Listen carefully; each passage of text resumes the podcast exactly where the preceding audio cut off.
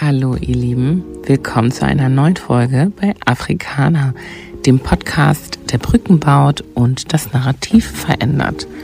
Ich bin eure Gastgeberin Julie Chidibu und mein Gast heute ist Yannick Vorleng, Head of Connected Cars Platform Operations bei Volkswagen. Yannick ist einem beruflichen Pfad gefolgt, der ihm in die Wiege gelegt wurde, könnte man sagen. Und er ist den Pfad gegangen. So viel kann ich euch bestätigen. Hört rein in unser Gespräch über Disziplin, Sichtbarkeit, Wertschöpfung und der Entscheidung, kein Aktivist zu sein. Viel Spaß!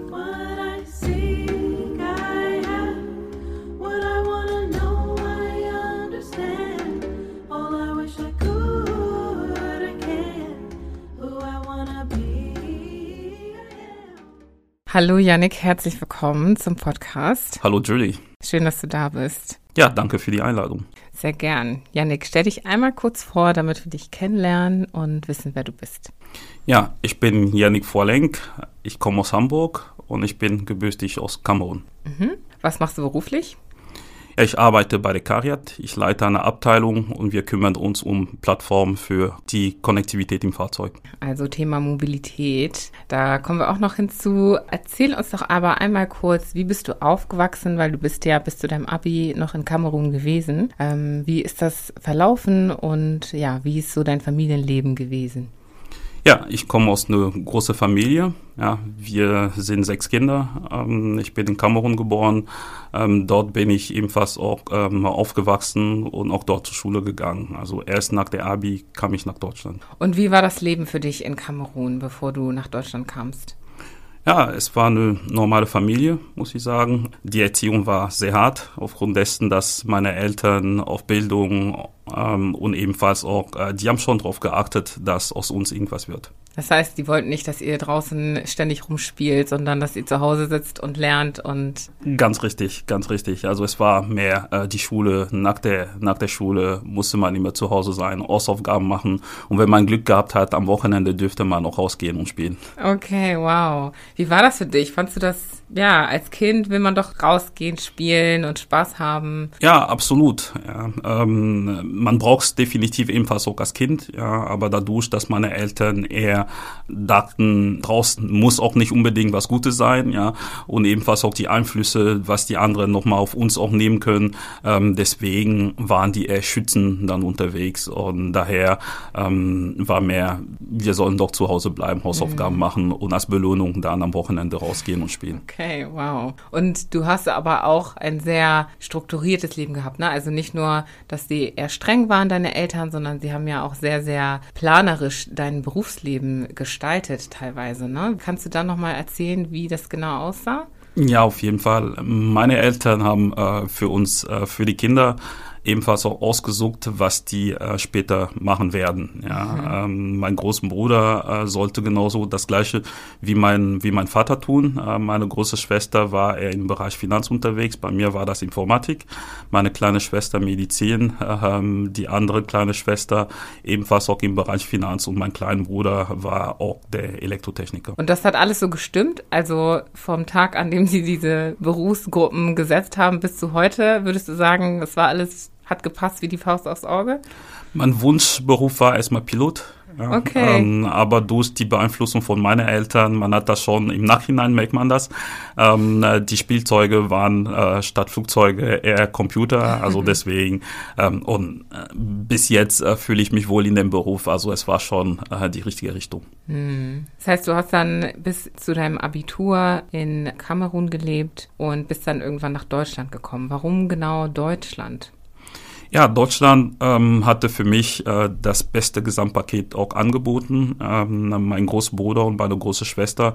Ähm, meine große Schwester hat sich für die ähm, USA entschieden, mein großen Bruder für Frankreich ähm, und Deutschland. Als ich mir das Ganze nochmal angeguckt und auch mit meinen Eltern diskutiert hatte, ähm, haben wir festgestellt, okay, es gibt die Möglichkeit ebenfalls neben dem Studium in Deutschland auch Geld zu verdienen. Ich mhm. kannte auch schon ein paar Leute, die ähm, auch nach Deutschland gegangen sind und deswegen äh, haben wir uns doch für Deutschland entschieden. Mhm. Also als Werkstudent dann neben, des, neben dem Studium zu arbeiten, meinst du? Genau, als Werkstudent oder sogar in den Semesterferien dann ähm, Jobs anzunehmen. Ah ja, da ist wieder die äh, Disziplin von den Eltern mitgegeben worden. Ne? Äh, auf jeden Fall ist leider so, ähm, ähm, ja, die haben es vorgegeben und ähm, es hat gepasst und ich bin froh drüber, dass ich so, solche gute Eltern hatte. So hast du es dann auch genauso durchgezogen, ja? Du warst in Deutschland, hast studiert, aber nebenbei auch gearbeitet äh, immer wieder. Ja, auf jeden Fall. Also das erste Jahr wurde komplett von meinen Eltern finanziert, ja, aber ab dem zweiten Jahr hatte ich die Möglichkeit, neben äh, der, der Uni ebenfalls auch nochmal zu, zu jobben. Ja, angefangen ähm, hatte ich ähm, in der Semesterferien als ganz normal ähm, Lagerarbeiter ja, und äh, irgendwann bin ich dann in die Industrie dann gewechselt, ähm, wo ich dann diverse Werkstudentjobs ähm, auch übernommen hatte. Es hört sich für mich so an, weil du sagtest, das erste Jahr wurde von deinen Eltern übernommen finanziell, dass ihr recht wohlhabend war oder wart? Oder wie würdest du das beschreiben? Ich würde sagen, ähm, eine normale Familie. Mein Vater ähm, hatte zwar eine leitende Funktion, aber wenn man auch vergleicht, äh, äh, was äh, die in Kamerun auch verdienen mit, mit dem, was man auch in Deutschland dann verdient, ähm, ja, es, es ist schon ein Riesenunterschied. Ja. Mhm. Aber dadurch, dass also noch vor 15 Jahren ähm, waren ebenfalls auch ähm, ja, Leben ähm, in, in Kamerun, in Afrika auch nicht so teuer, ähm, war es möglich, auch Geld zur Seite zu legen und mhm. äh, dann später auch das, ähm, das Studium von den Kindern zu finanzieren. Ja, cool, dass die das ermöglichen konnten für dich. Und wie war das für dich hier nach Deutschland zu kommen? Also du bist ja schon in einem jungen Erwachsenenalter hier gewesen, das heißt, Du hattest ja sicherlich auch Eindrücke und konntest die Dinge schon einordnen. Wie war das für dich hier? Ja, ähm, es ist ein komplett neues Leben. Ja, äh, zu Hause hat man ähm, sehr viel von den Eltern bekommen. Ja, ähm, mhm. gerade auch bei uns zu Hause haben die Eltern noch sehr viel Sachen für uns auch dann ähm, übernommen. Ja, in Deutschland äh, musste man sich das sein Geld auch genau einteilen. Ja, man musste seine Krankenversicherung selber bezahlen, die Miete selber bezahlen. Mhm. Ähm, es war eine neue Herausforderung. Du lebtest dann alleine? Ich habe in der Studentenwohnheim gewohnt. Das okay. erste Jahr, ja, hatten wir uns die Küche Küche geteilt, ja, aber nach zwei Jahren ähm, hatte ich mir doch überlegt, vielleicht noch mehr Privatsphäre auch zu bekommen, mhm. äh, als ich auch angefangen hatte, mein eigenes Geld dann zu verdienen, ähm, konnte ich mir ebenfalls noch mal eine Wohnung auch leisten, wo ich meine eigene Küche hatte und ebenfalls auch meine eigene Dusche. Mhm. Und äh, los in die Unabhängigkeit und in die Selbstständigkeit dann. Das ist wichtig für ja. ein junger, für, für, für junge Afrikaner. Ähm, es, es ist immer wichtig, seine mhm. eigene Privatsphäre. Ähm, es hat schon Vorteile, mit anderen Leuten auch zu leben, ja, aber irgendwann braucht man auch diese Ruhe, um ebenfalls über sich nochmal nachzudenken, seine mhm. eigenen Ziele ebenfalls auch zu setzen. Und das ist die Ruhe, die ich gebraucht hatte. Dem kann ich so zustimmen. Ich weiß, als ich ausgewandert bin, das hat sich so gelohnt, einfach mal rauszukommen aus den vier Wänden der Eltern und auch so aus gewählten und, und familiären Umfeldern einfach mal was anderes zu sehen und wirklich gezwungenermaßen sich um sich selbst kümmern zu müssen. Und man wird gar nicht glauben, wie viel man machen muss und woran man denken muss. Es ist Lernen für das Leben. Ja, ja, total. Also vom Kochen so, ne, bis zum Wäschewaschen, bis zum Putzen. Genau so ist es. Sein Geld einteilen, ja. äh, schauen, ähm, wie man selber dann klarkommt. Ja, das sind die Dinge, die man ähm, auch dann schnell lernt und ähm, ja, man lernt fürs Leben. Hm. Wie war das für dich auch in Bezug auf andere Menschen? Weil ich erinnere mich zum Beispiel an meine Zeit, als ich rausgewandert bin auch konfrontiert zu sein mit einer ganz neuen Welt von Menschen um einen herum. Auch zu lernen, wie man mit anderen kommuniziert, äh, wie man netzwerkt, wie man Beziehungen aufbaut. Hast du das auch als Herausforderung gesehen? Wie hast du das für dich gestaltet?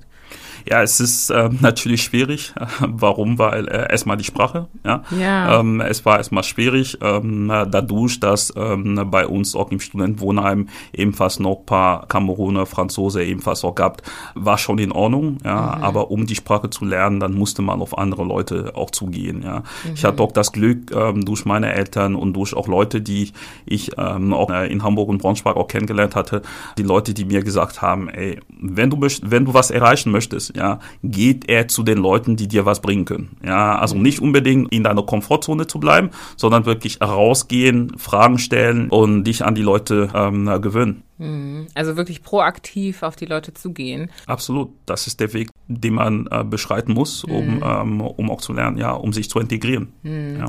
Und wo warst du genau in Deutschland damals?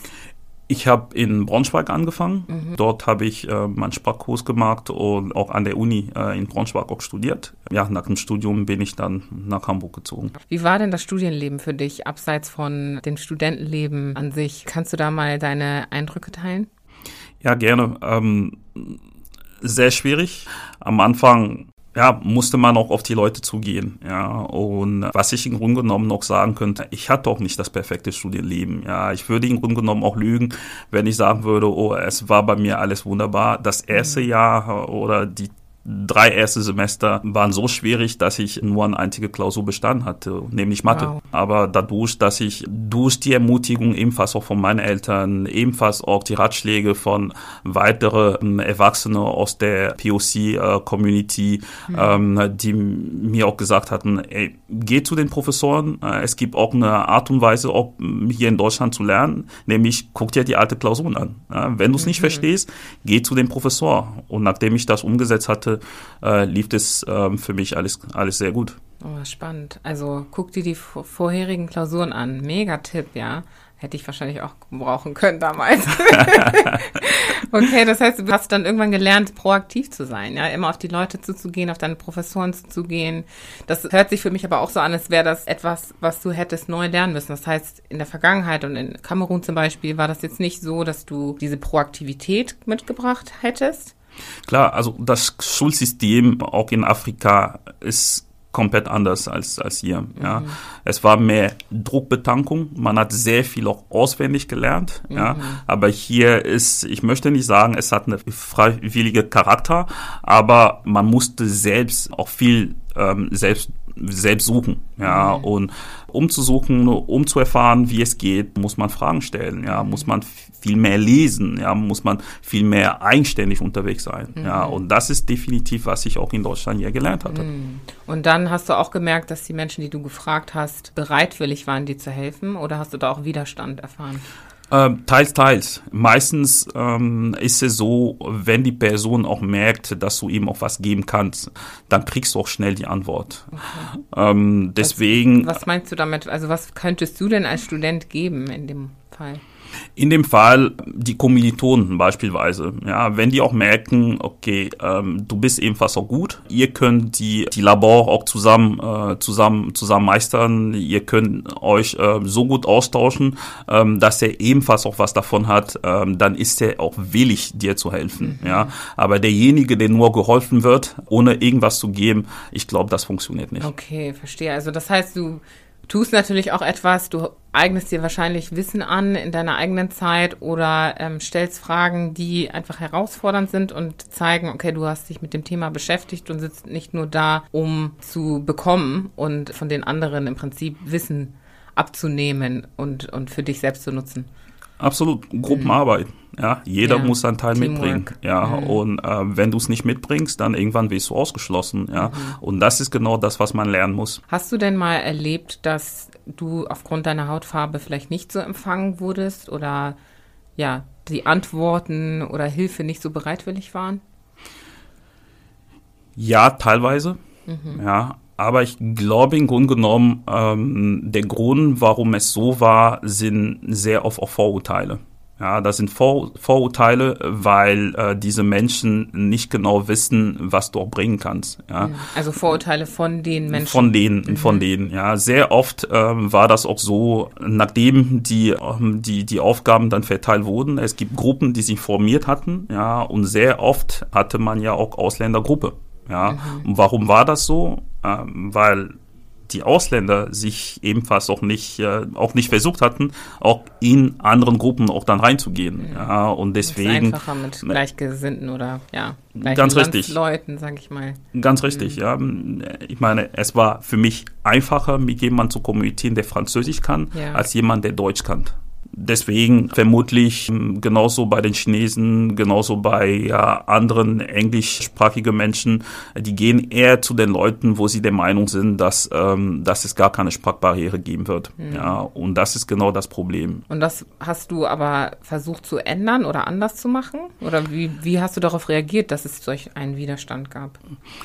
Ich habe definitiv versucht, das zu ändern, indem ich ebenfalls auch die Leute auch angesprochen hatte, mhm. indem ich ebenfalls auch zu den Leuten gegangen bin und ebenfalls auch vorgeschlagen hatte, äh, dort auch nochmal mitzumachen. Und sobald ähm, äh, du drin bist, ja, dann funktioniert das. Dann funktioniert das ebenfalls. Dann fragen dich auch dieselben Leute immer wieder. Ja, also mhm. deswegen Mut haben, zu den Leuten gehen, fragen und es funktioniert. Du bist also hartnäckig geblieben. Ganz richtig. Nicht nur zu, zu den Kommilitonen, aber ebenfalls auch zu den Professoren. Mhm. Wenn ich mhm. gemerkt hatte, meine Mitstudenten können mir nicht helfen, dann bin ich auch zum Professoren oder zum Assistenten auch dann gelaufen und meine Fragen gestellt. Mhm. Und wie würdest du grundsätzlich deine Erfahrung als schwarzer junger Mann damals, dass du gekommen bist, äh, in dieser Studienzeit und bis zu den Anfängen deiner beruflichen Zeit beschreiben? War das für dich ein Moment, wo du realisiert hast, okay, ich bin schwarz und hier wird das anders wahrgenommen? Oder hast du diesen Moment nicht gehabt? Wie war das bei dir? Diese Momente hatte ich selten gehabt. Hm. Hatte ich wirklich selten äh, gehabt. Äh, für mich war das normal. Ich wusste, es ist eine andere Kultur und ähm, ich bin derjenige, der sich anpassen muss, nicht die anderen. Mhm. Ja.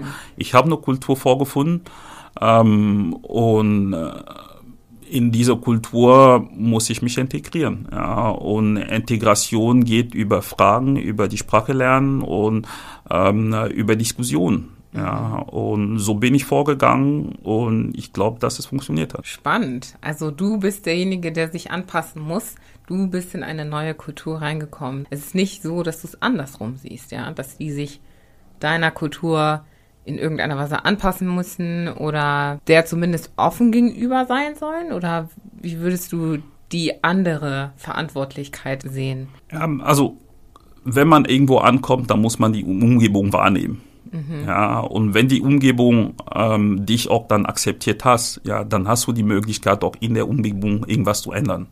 Mhm. Und ähm, ich glaube, für mich war erstmal wichtig, kennenzulernen, wissen, wie es funktioniert und ebenfalls auch dafür sorgen, dass meine Eigenheit, also was ich mitbringe, dass es auch respektiert wird. Für mich, es hat mehr was mit Respektieren zu tun, nur andere Kultur akzeptieren, als ähm, ja, sich anpassen. Mhm. Wow, spannende Worte. Respektieren und akzeptieren, statt sich anzupassen. Okay, da möchte ich auf jeden Fall nochmal zurückkommen. Aber bevor wir das tun, würde ich gerne nochmal so deinen Lebenslauf ähm, durchgehen. Also du hast dann studiert, du hast dich formiert, bis du dann irgendwann deinen ersten Job bekommen hast. Wie hast du den bekommen und genau, wie war das für dich? Ich hatte mein letzten Praktikum bei Volkswagen gemacht, lief äh, sehr gut. Ähm, als ich auch fertig war, äh, hatte ich genau drei Bewerbungen geschrieben und diese drei Bewerbungen waren gut. Ja, da wurde ich auch zum Vorstellungsgespräch auch eingeladen. Mhm. Ich hatte auch die Möglichkeit, bei Volkswagen zu bleiben. Ich habe mich doch gegen Volkswagen entschieden, weil ich in die Beratung gehen wollte. Mhm.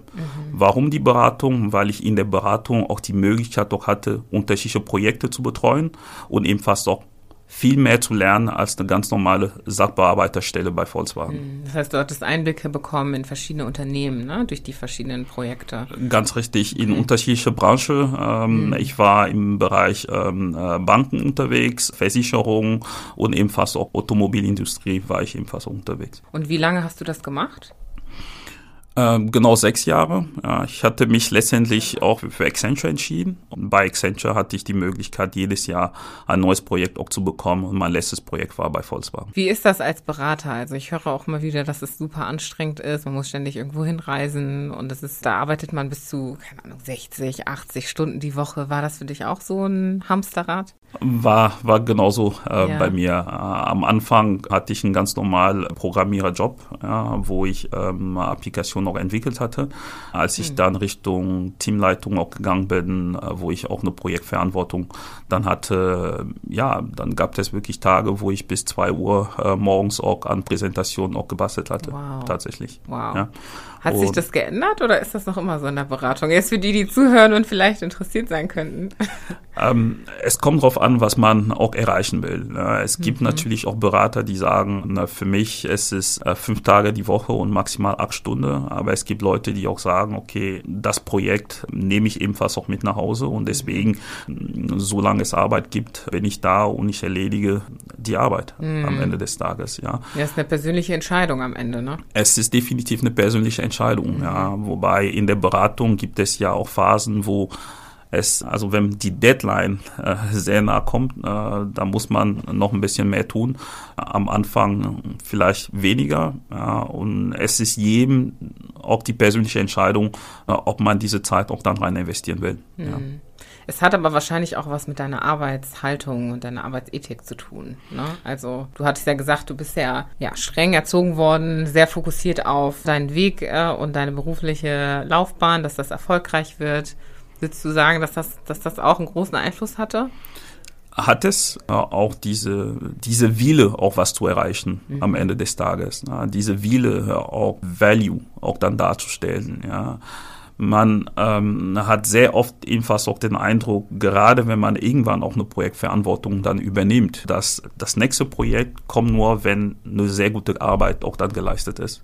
Und deswegen da an der Stelle zögere ich auch nicht, diese Extra-Meile zu gehen. Und am Ende des Tages lohnt sich das. Mhm. Dadurch wirst du sichtbarer.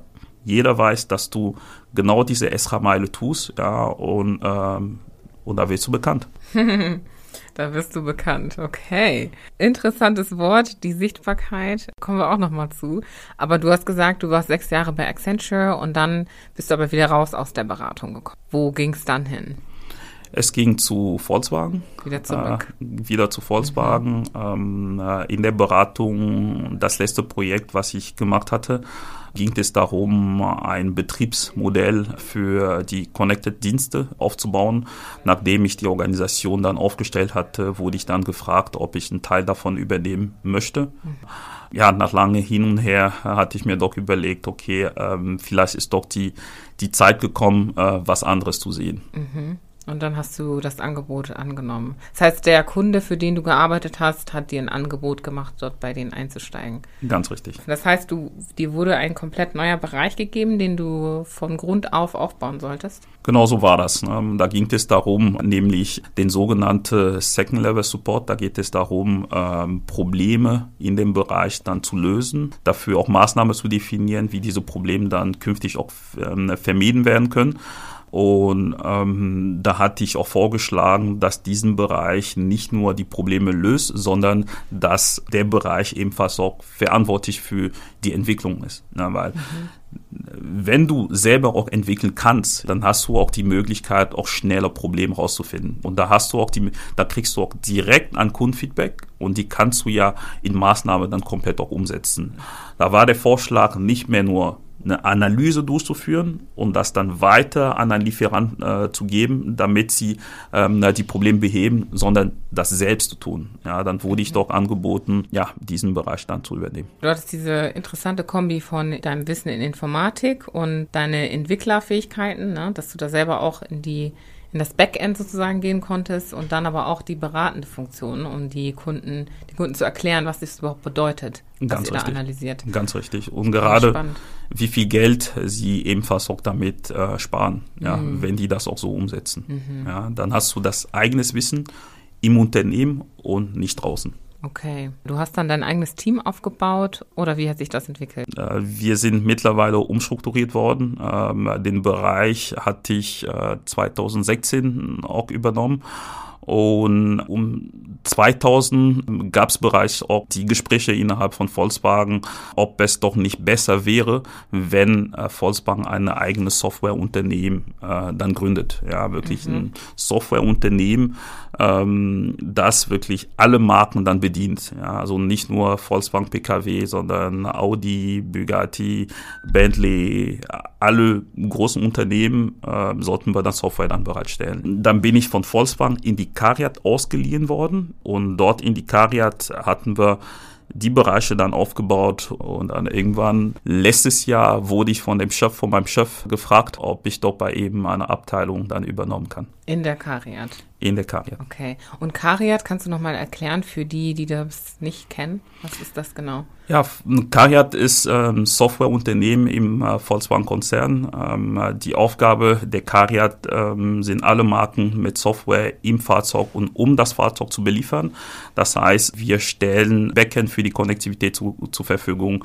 Wir entwickeln Apps, die die Kunden auch dann nutzen können, um die Fahrzeuge auch dann anzusteuern oder ebenfalls auch dann das Betriebssystem im Auto. Ja, also wir haben mhm. oder wir werden auch in Zukunft auch nicht mehr so viel Steuergerät im Auto haben, sondern einen zentralen Rechner, ja, mhm. wo dann diverse Apps oder diverse Systeme auch installiert werden, die dann das Auto dann ansteuern. Ja, okay. dazu gehört auch Themen wie autonomes Fahren. Aber dieses Softwareunternehmen gehört zu VW und ähm, bedient aber auch noch andere Automobilhersteller. Also nicht unbedingt nur VW. Es ist primär VW, aber okay. es gibt Kooperationen mit anderen Unternehmen, okay. die ich jetzt nicht nennen nicht so kann. Okay, gar kein Thema. Ja, wir müssen ja hier auch äh, Unternehmensgeheimnisse wahren. Also ich finde es äh, sehr spannend, diesen, diesen Bereich von Mobilität und auch die Digitalisierung vom Auto und wie man diese Welt neu gestaltet und irgendwie, ja, zeitgerecht macht, ne? Und auch mit Apps Autos versieht und so weiter. Da können wir auch gleich nochmal zu kommen. Aber erstmal interessiert mich nochmal, wie deine Umgebung auch aussieht. Also VW ist ja ein Riesenkonzern. Du selbst arbeitest aber scheinbar in einem kleinen Kosmos sozusagen in Dakariat. Wie divers ist das Team auch und wie agil? Also könnt ihr da eigenständig Entscheidungen treffen und so weiter? Wie gestaltet sich das? Ja, grundsätzlich ähm, habe ich da freie Hand. Ja, also ich wähle meine Mitarbeiter selbst. Ja, ebenfalls auch bei Volkswagen ähm, hatte ich auch das Glück und sehr gute Erfahrungen ähm, auch mit diversen Teams. Ja. Da hatte ich zwei POC bei mir im Team und noch jemanden aus Asien auch im Team. Ja. Mhm. Und genau dasselbe habe ich auch in meinem jetzigen Team auch dann umgesetzt. Ja, dass ich nicht nur nach, nach Kollegen, nach Mitarbeiter im deutschen Raum suche, sondern wirklich auf der Fachlichkeit und ich schaue ebenfalls auch, dass es eine sehr gute Mischung dann gibt, um die Themen dann voranzutreiben. Mhm. Würdest du sagen, da ist noch Luft nach oben, was Diversität angeht? Es gibt immer Luft nach oben. Ja. Okay. Allerdings, ich betreue ja nur einen äh, kleinen Bereich ja, mhm. und definitiv in meinem Bereich ist es so, dass ich ähm, schon darauf achte, dass es eine sehr, sehr gute Mischung, ähm, weil die Vorteile von Diversität sind, sind, sind enorm. Ja, mhm. sind enorm. Das sind anderen Kulturen, anderen Sichtweisen ähm, auf die Themen ja, und auch am Ende des Tages die Bereitschaft, ja, wirklich auch für das Unternehmen auch alles zu geben, ist manchmal, ähm, ja, je nachdem, wen man trifft, ähm, auch anders. Ja, daher die gute Mischung ist wirklich das, was du brauchst, um die Themen voranzutreiben. Mhm. Es kommt ja sicherlich auch mit sehr viel äh, Friction. Verschiedene Leute mit verschiedenen Perspektiven und verschiedenen Meinungen zu haben.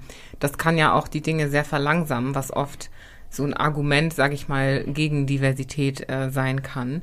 Wie siehst du das?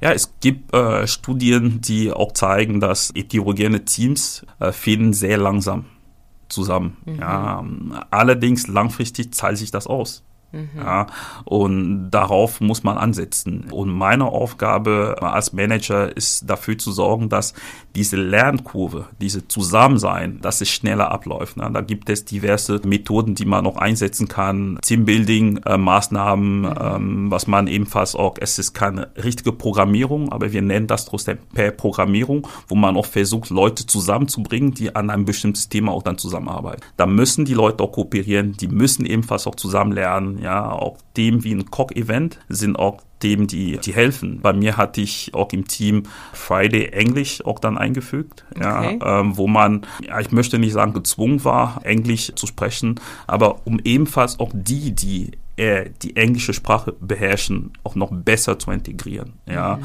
und Leute auch zu ermutigen, auch auf Englisch auch zu, zu sprechen, mhm. ja. Es ähm, gab so wie eine Art Themen, Thema oder äh, genau Thema des Tages oder oder so, ne, dass man sich dann dem orientiert hat, um alle zusammenzubringen.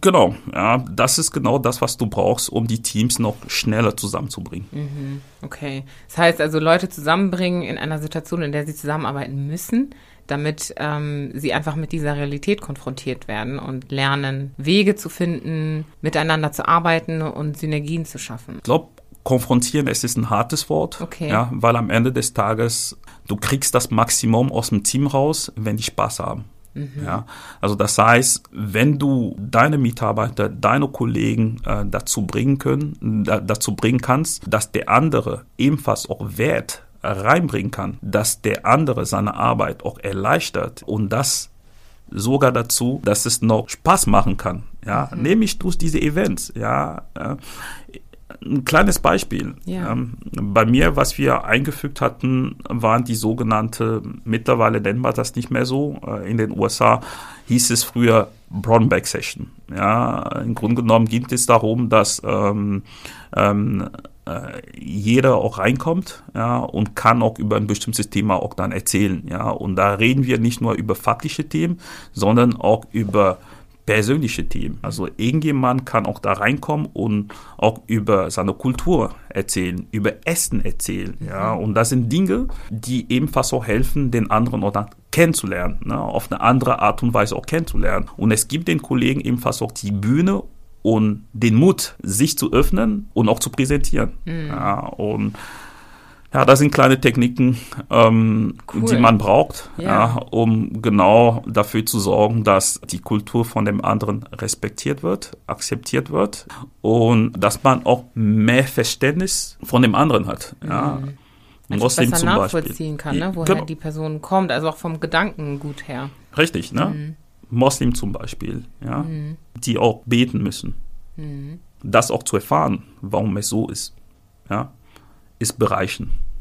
Und es hilft ebenfalls auch diese, diese, diese Botschaft auch weiter zu transportieren. Ich fand spannend. Bis jetzt bin ich auch damit sehr gut gefahren. Und als es darum ging, sich zu entscheiden, ob man bei Volkswagen bleiben muss oder in die Karriere wechseln soll, kann ich dir sagen, mein ganzes Team habe ich mitgenommen. Hm.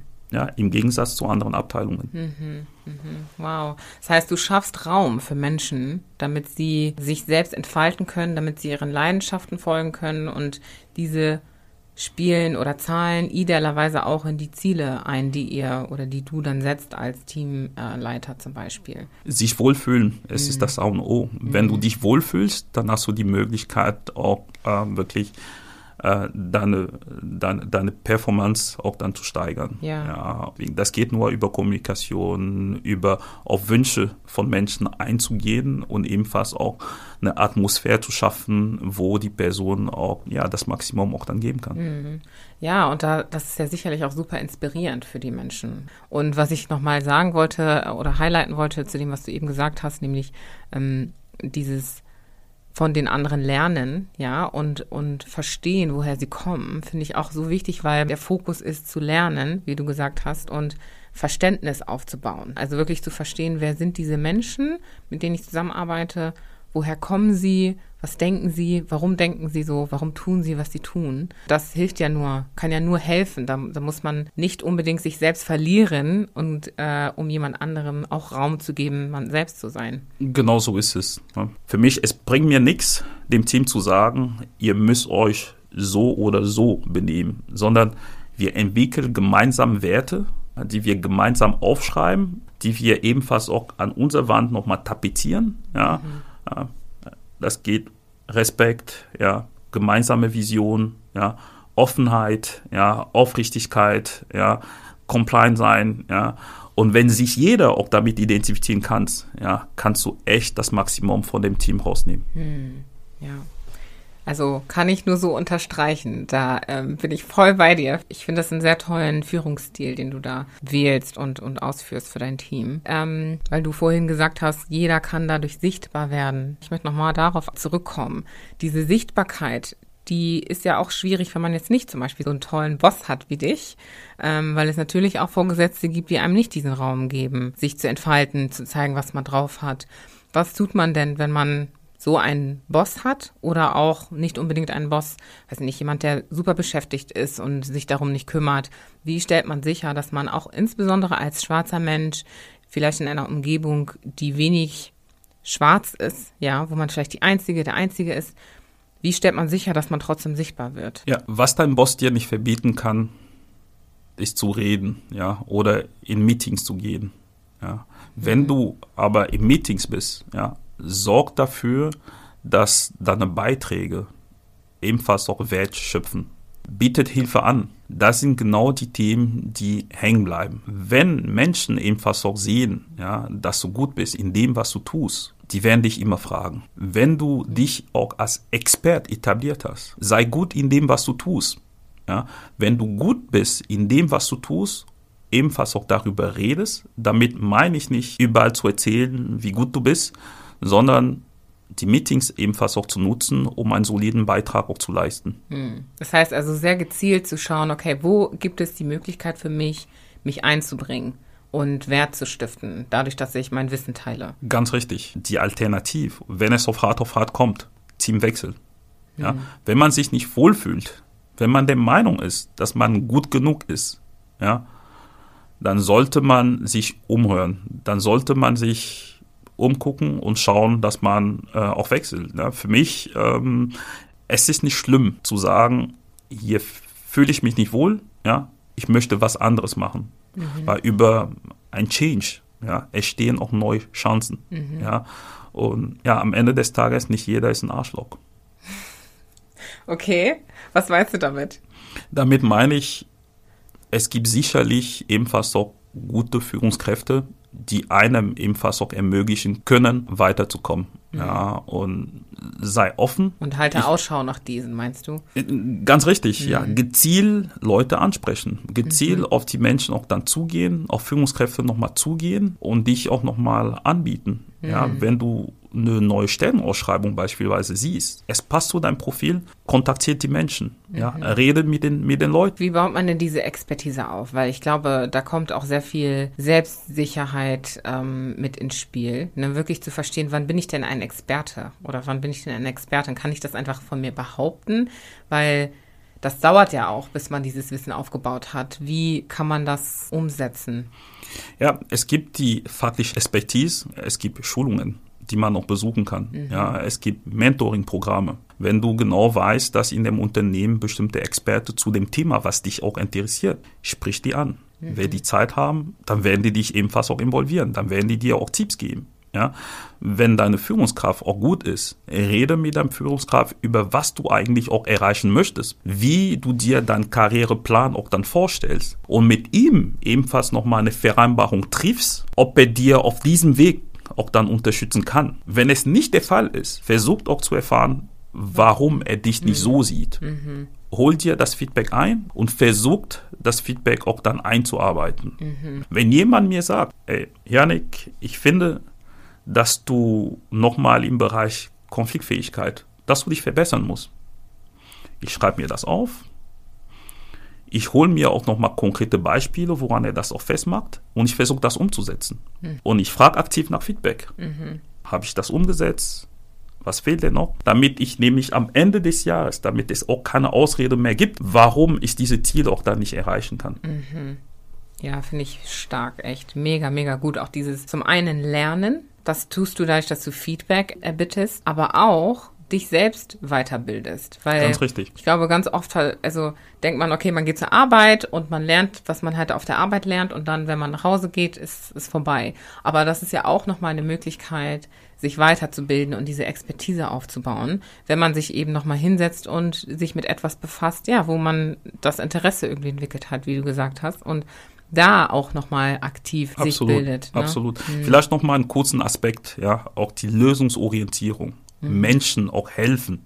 Ja? ja? sorgen ebenfalls auch dafür, dass man noch weiter sucht. Und dadurch wirst du bekannt, dadurch hast du genau diese Stempel, dass du der Expert bist. Ja, mhm. jemand, den man auch fragen kann. Okay, lass mich nochmal kurz zusammenfassen. Auf der einen Seite Expertise ist natürlich Wissen, sich das aneignen, Feedback lernen, aber auch Hilfe anbieten. Und das ist so spannend, weil ich glaube, super oft haben wir diese Möglichkeiten, aber nutzen sie vielleicht nicht, weil wir denken, dass wir vielleicht eine Expertise nicht haben und nicht genug wissen. Aber vielleicht auch erstmal nachfragen, wie kann ich euch unterstützen? Wie kann ich euch helfen oder kann ich euch helfen? Und das ist auch eine super gute Möglichkeit herauszufinden, was brauchen die Menschen. Damit du selbst auch äh, wissen kannst, okay, kann ich dir das bieten oder kann ich mir Ganz das Wissen richtig. noch aneignen? Ganz richtig. Und sogar, was wollen überhaupt die Menschen? Ja. Ja, was wollen die Menschen wissen? Ja, und, und du hattest auch das Thema Sichtbarkeit auch angesprochen. Ja. ja. Wenn äh, Kollege Müller sagt ebenfalls auch zu den anderen Kollegen, ach ja, wenn du das wissen möchtest, ja, kontaktiert mal die Julie. Ja. So erhöhst du sozusagen dein Standing auch in dem Unternehmen. Ja. Ja. Das heißt, man fängt an, über dich zu reden, Absolut. Mhm, ja. weil du denen im, im Absolut. Bleibst. Ja. Am Ende des Meetings, wenn du ebenfalls auch vorgetragen hast, was hindert dich daran zu sagen, Leute, wenn ihr weitere Fragen habt, hier ist meine Kommt auf E-Mail, mich zu. Ja. komm auf mich zu. Ja. Mega. Oder dir vielleicht nochmal die Zeit nimmst. Ja, wenn du merkst, es gibt mehrere Fragen, die Zeit ist um, bietet nochmal ein neues Termin an. Hm. Ja, und äh, da sind die Dinge, die dir auch später auch dann helfen werden. Mhm. Finde ich eine sehr elegante Art und Weise, das Wissen nochmal so nach außen zu tragen. Und, und auch gar nicht überheblich, wie viele Menschen das vielleicht denken. So, ne? Dieses Sichtbarsein, der Laute im Raum oder die Laute im Raum ist immer die, die dann die Aufmerksamkeit bekommt und angesehen wird, benannt wird. Aber das sind so Methoden, gerade für Menschen, die nicht so laut sind, die super gut anwendbar sind. um dich zu promoten. Ja, das ist genau sich promoten. Das Ja. Thema ist spannend, deswegen gibt es Fragen. Ja. Ja. Es ist nicht, weil du das nicht gut erklärt hast, es ist, weil die Leute sich dafür auch interessieren. Ja. Biete das an. Sehr cool.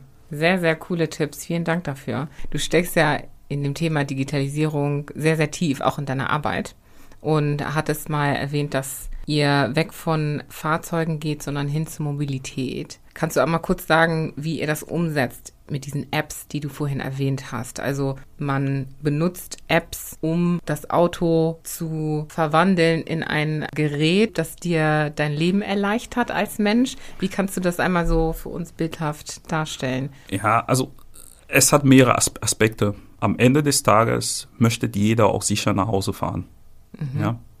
Durch Assistenzsystem, das ist Software, sorgst du ebenfalls auch dafür, dass Aus Unfälle vermieden werden, aber du sorgst ebenfalls auch dafür, dass Daten zwischen Fahrzeugen auch dann ausgetauscht werden. Dadurch kannst du Stau vermeiden, dadurch fährst du sicherer, dann bist du auch pünktlicher unterwegs. Also und Daten zwischen Autos heißt zwei fremde Menschen, die sich nicht kennen, deren Autos kommunizieren miteinander. ganz richtig, Okay. deren Autos zusammen ja, miteinander kommunizieren. Okay. Wenn der vordere Mann seine Daten auch teilt, wenn er bremst, weiß ebenfalls auch das Auto, es wird berechnet. Ja? Jemand bremst vor mir, dann kann das Auto auch schon bereits auch reagieren. Verstehe. Ja? Oder die Geschwindigkeit auch anpassen oder dir ein Warnsignal auch dann ausgeben, um wirklich ähm, dein Leben als Fahrer so angenehm wie möglich zu, zu gestalten, aber gleichzeitig sicherer zu machen. Ist auch wichtig. Und die Daten am Ende des Tages könnte man auch nochmal monetarisieren. Versicherungen beispielsweise, durch dein Fahrverhalten. Dadurch, dass sowas auch aufgenommen werden kann, hast du die Möglichkeit auch zu beweisen, dass du sicher fahren kannst. Ja, und somit auch Geld, Geld bei der Versicherung einsparen. Es ist ein großes Thema. Ja. Ja, und deswegen, ähm, ja, durch Digitalisierung verbessern wir auch die Lebensqualität der Menschen. Ja. Ja. Im Bereich Fahrzeug, da geht es darum, nicht nur ein eigenes Auto zu haben, sondern es ist die Mobilität. Dafür zu sorgen, dass du sehr schnell, ohne einen Schlüssel weiterzugeben, auch dein Auto an irgendjemanden ausleihen. Über eine Weil App. das eine digitale, ein digitaler Schlüssel wäre dann. Ganz richtig.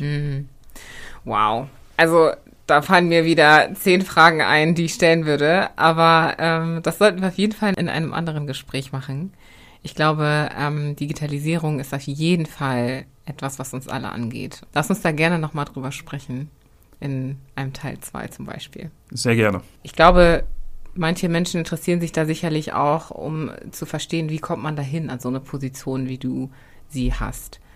Was kannst du jemandem mitgeben in der Hinsicht, was dein Arbeitsumfeld angeht und deine, deine Rolle? das lieben, was man tut, das auch gut tun, Qualität, es ist wichtig. Mhm. Und über die Qualität, über das Wissen, über die Expertise hast du dann die Möglichkeit, auch dahin zu kommen, wo du hin möchtest. Kleine Ziele setzen, das hilft. Konkrete Vereinbarungen auch mit Vorgesetzten treffen. Mhm. Ja. Ihm ebenfalls auch nochmal erklären, was dein Wunsch ist, was du eigentlich auch erreichen willst. Wenn er nicht einverstanden ist, kann er dir das sagen. Mhm. Er ist, ist aber nicht. Okay. Yeah. Er, er, genau, er ist, er ist nicht der einzige Chef. Yeah. Ja, also es gibt andere Abteilungen. Mhm. Ja, also wichtig, das Wissen, seid Expert in dem, was du tust, deine Werte, kommunizierst, was du möchtest. Dadurch schaffst du Transparenz. Mhm. Das ist, was du brauchst, ja. Kommunikation, Transparenz, deine Werte kommunizieren und Ziele setzen. Und Expert sein in dem, was du tust. Experte sein, genau. Nice. Ich möchte auch nochmal in diese Richtung von Respekt gehen. Du hast kurz gesagt, dass es dir wichtig ist, dich anzupassen und dann, weil du den Fokus auf den Respekt setzt, der dir entgegengebracht werden sollte aufgrund deiner Anpassung. So, und da denke ich sehr speziell so an deine, da hattest du eine Aussage gemacht in Bezug auf Aktivismus und sagtest, du bist kein Aktivist, sondern du bist ein Sympathisant. Was genau heißt? Ja, also ich finde Aktivismus, es ist kein hartes Wort, aber es erfordert wirklich sehr, sehr viel Zeit, weil dadurch möchtest du irgendwas verändern, also nicht nur in deinem Umfeld, aber sogar bis auf der Politikebene.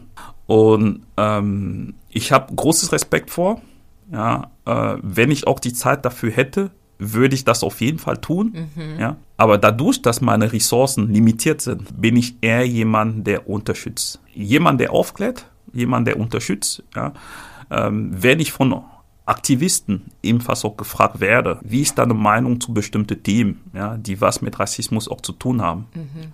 werde ich meine Meinung auch sagen, werde ich ebenfalls auch noch helfen. Aber ich bin nicht dieser Leader, der ähm, jede Woche Blogs schreiben wird, der auf Demo auch dann gehen wird. Dafür reicht nämlich meine Zeit nicht. Mhm. Und ich sage wirklich leider, weil ich gern auch was verändern möchte. Mhm. Ja, deswegen bin ich eher der Helfer, der Unterstützer, der Sympathisant. Wie gehst du denn mit Alltagsrassismus um? Du erlebst den auch. Ich gehe jetzt davon aus. Wie gehst du damit um, aufgrund deiner Hautfarbe anders, schlechter, negativ behandelt zu werden? Ich glaube, jeder POC, POC ähm, hat das schon mal erlebt. Das sind dumme Witze, die auch mal passieren. Ja. Ähm, wichtig, Beispiel? ja, wie zum Beispiel ja, blöde Ver Vergleiche, ja, Themen wie irgendjemand äh, sich auch sogar schämt, sogar das Wort ähm, äh, schwarz auch zu sagen oder Vorurteile, mhm. ähm, die man gegenüber Schwarze, zum Beispiel die Unpünktlichkeit, mhm. ja, wie zum Beispiel, ey Janik, du bist aber anders als andre, alle anderen, mhm. ja, ansprechen, ja, die Leute damit konfrontieren und ebenfalls auch die Perspektive wechseln. Das ist wichtig. Sehr oft sind das dumme Angewohnheiten, aber es ist wichtig, das anzusprechen, ja, und den auch klar machen, wie es auswirkt. Vielleicht weiß er das auch nicht besser, mhm. ja, vielleicht weiß er das auch nicht besser und meine Aufgabe in diesem Fall ist dafür zu sorgen, dass es nicht mehr vorkommt und dass die Person genau weiß, ja, wie ich mich fühle und wie sich weitere POC auch dann fühlen werden. Mhm. Ja, und gerade zu diesem Pünktlichkeitsthema. Also ich sehe das oft, ne? gerade wenn es um Feste geht. So, es fängt immer scheinbar äh, später an, aber es gibt trotzdem auch mh, mm, Menschen oder Situationen, wo ich denke, okay, das ist halt einfach nicht angebracht, weil es nicht zutrifft. Und darüber nachzudenken und wirklich bewusst zu sein mit dem, was man sagt und auch zu überlegen, hey, ist das gerade etwas Negatives? Weil es gibt ja immer Klischees in, für jede Kultur und jedes Land. Aber Absolut. auch zu überlegen, macht das die Person vielleicht runter, verstehe ich den Kontext, degradiert es die Person in irgendeiner Weise? Ne? Ja, oder ist es diskriminierend? Ja. Ja, also ist es eine Verallgemeinung, die eher dafür sorgt, dass die Person sich schlecht fühlt. Mhm. Ja, gerade wenn das auch Menschen, mit denen man auch zusammenarbeiten will. Ja. ja. Und deswegen ähm, ist es wichtig, für klare Verhältnisse zu sorgen, dich auch klar zu positionieren und zu sagen, es gibt Dinge, die ich nicht akzeptiere, aber natürlich auch in einer freundlichen Art und Weise.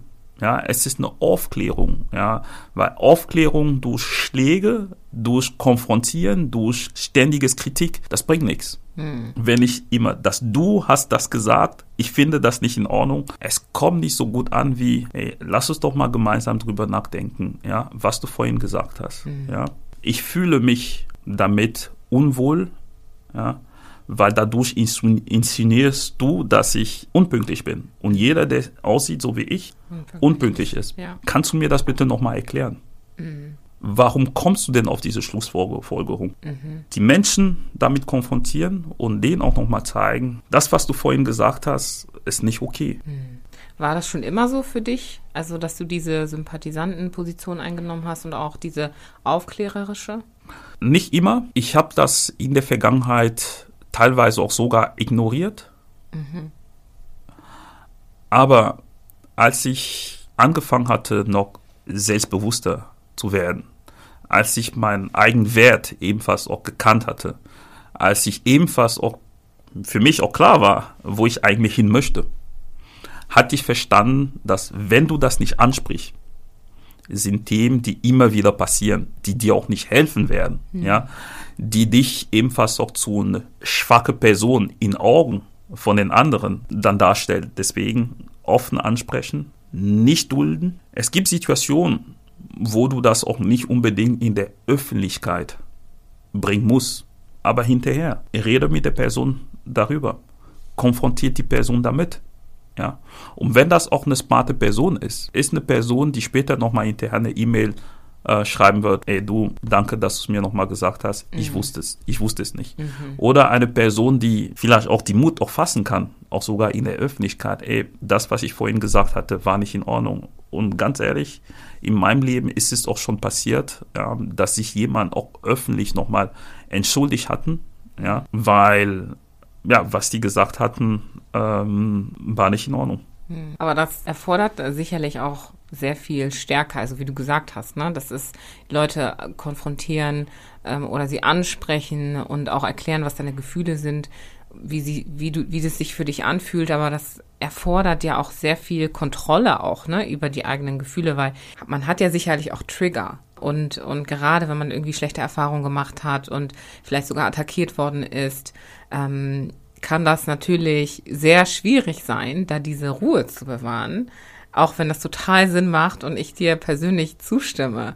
Wie, ja, kann man das regulieren für sich selbst auch, wenn man einfach solche starken Emotionen hat und damit nicht so gut umgehen kann? Ich glaube, das musst du regulieren.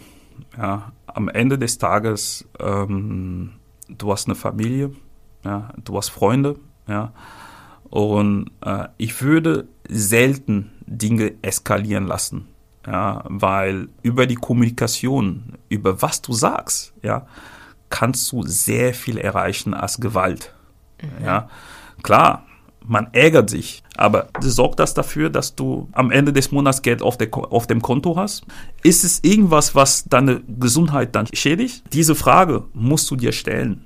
Ich entscheide mich dafür, solange meine Integrität intakt bleibt, mhm.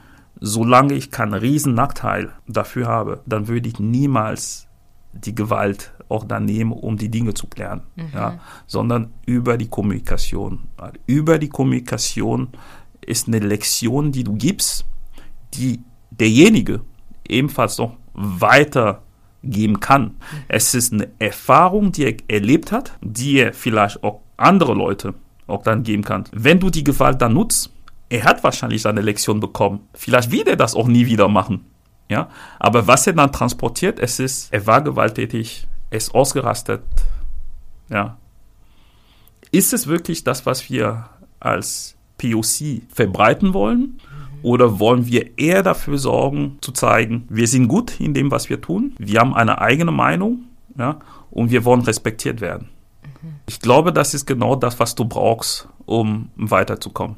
Und das ist das, was du meintest vorhin mit ähm, diesem Respekt. Ne? Also zeigen, was du drauf hast, was du auch mitbringst als schwarzer Mensch, als Mann, als Mitarbeiter, Teamleiter, was auch immer.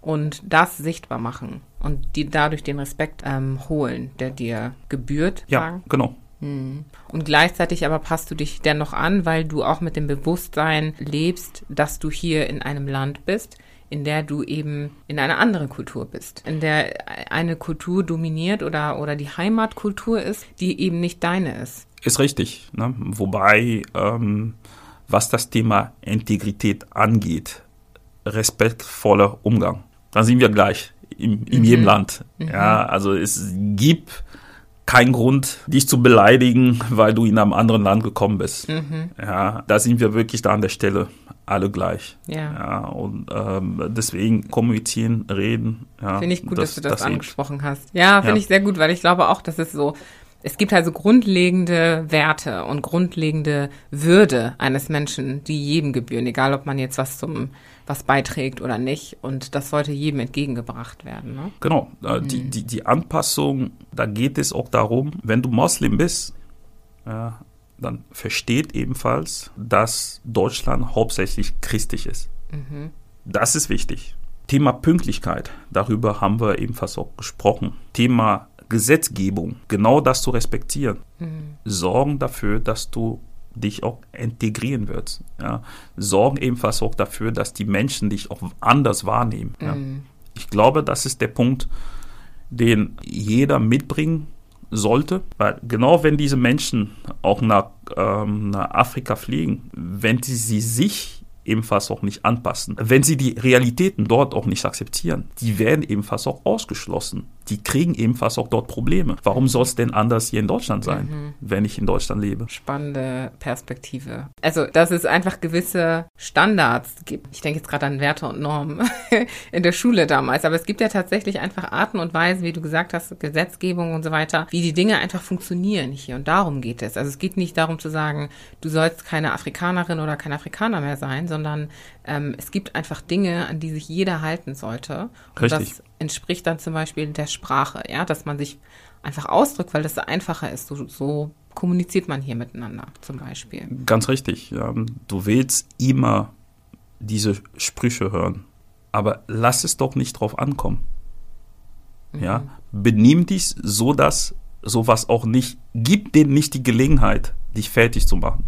Ich glaube, das ist ebenfalls auch wichtig. Mhm. Ich denke da gerade an ein Haus, ne, wenn man seine eigene Wohnung hat oder sein eigenes Haus und Gäste irgendwie empfängt, dann hat man ja auch so seine Regeln und so weiter und so fort. Man sagt, okay, die Schuhe lässt du draußen oder auch das drinnen. Das ist ein gutes Beispiel. Ne?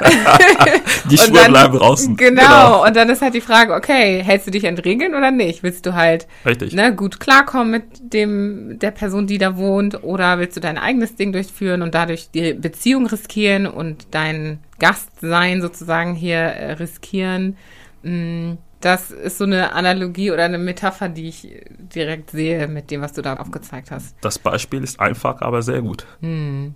Würdest du trotzdem auch sagen, dass das auf die Menschen zutrifft, die hier geboren sind und die es nicht anders kennen, zum Beispiel? Ne? Es gibt ja Menschen, die sagen, ich bin schwarz und ich bin hier geboren, ich kenne nichts anderes und trotzdem fühle ich mich nicht so, als würde ich dazugehören oder akzeptiert werden. Die wollen sich ja gar nicht als Gäste sehen, sondern als Teil des Ganzen und auch als Mitbewohner sozusagen. Ich glaube, niemand will sich als Gast sehen, ja, mhm. weil der Gast fühlt sich sehr oft als jemand, der nur für eine kurze Zeit da ist, ja, irgendjemand, der, ähm, der nicht dazugehört. Ja. Ja.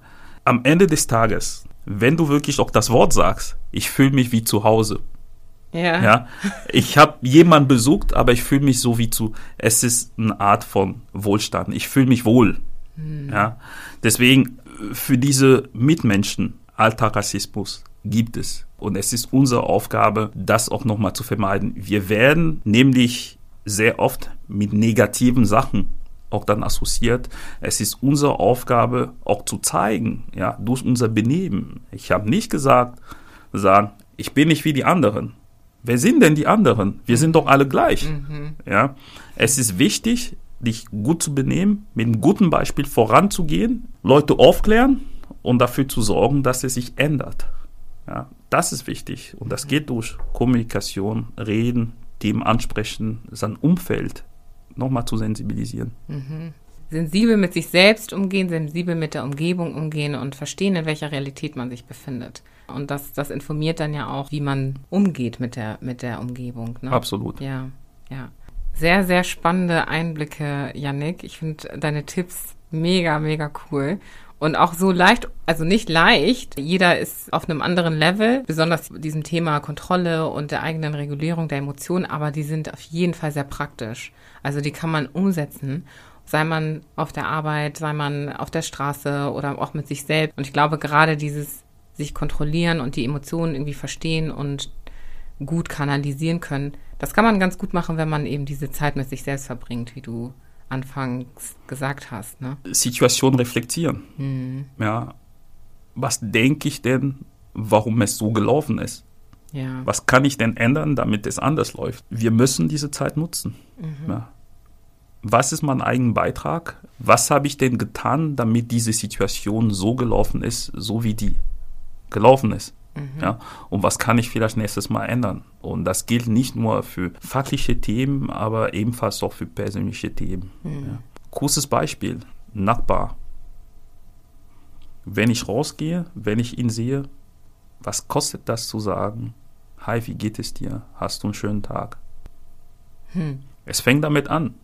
Aber wenn ich ihn ignoriere, wenn ich nie was sage, dann erzählt er den anderen Nachbarn, Nachbar, Oh, der unten, der sagt nie Hallo. Boah, mir sagt er auch nicht Hallo. Hm. Ja, so fängt das an. Hm. Ja, und so deswegen. man sich die Gedanken, ja. Höflich bleiben, wenn es doch zum Problem kommt, ansprechen, aber ansprechen, indem du lösungsorientiert bist. Mhm. Nicht eskalieren lassen. Ja. Mhm. Weil, um zu deeskalieren, verbringst du viel mehr Zeit, viel mehr Energie da drin, als Kurs anzusprechen und das klären. Mhm. Ja? Und du hast es hoffentlich dann einmal geklärt. Und die Situation wiederholen sich auch nicht mehr. Mhm. Sehr schön. Wir kommen zum Ende unseres Gesprächs.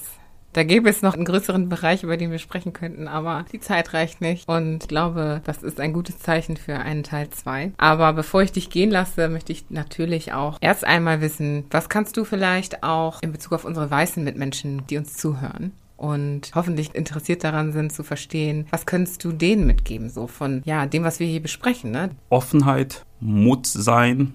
Wir kochen auch nur mit Wasser und durch die Kultur und gerade auch, womit wir auch Afrikaner geprägt sind. Ich glaube, das ist definitiv, was auch helfen könnte, noch bessere Ergebnisse auch zu erzielen, ja. Wenn man was nicht gut verstanden hat, fragen. Es kostet nichts. Es gibt immer eine Erklärung für irgendwas. Ja?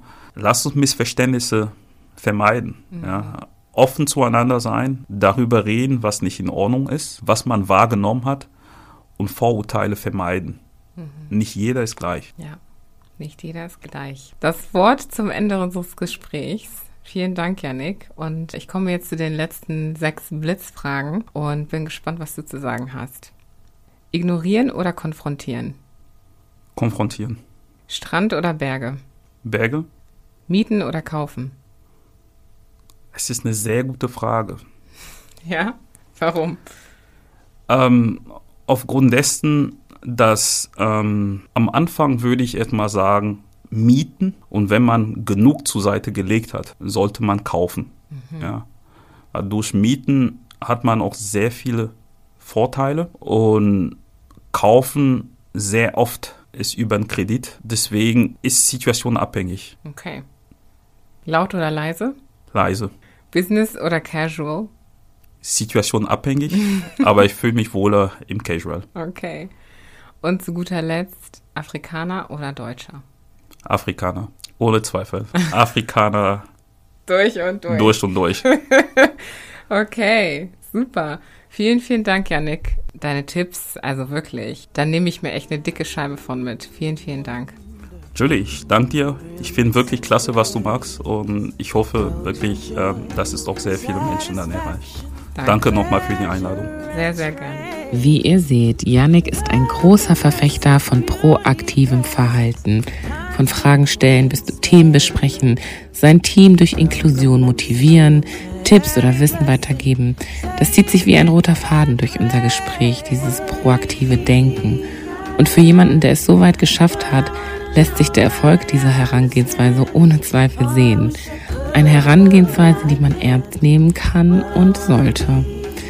Ein Sympathisant, der Wert schöpft und seine positive Sichtbarkeit als schwarzer Mensch auf diese Weise steigert.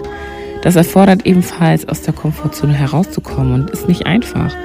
Aber es ist genau das, was dich weiterbringt, langfristig zumindest. Und das wiederum ist doch das, was wir eigentlich alle wollen, ob Unternehmen oder Privatpersonen, oder?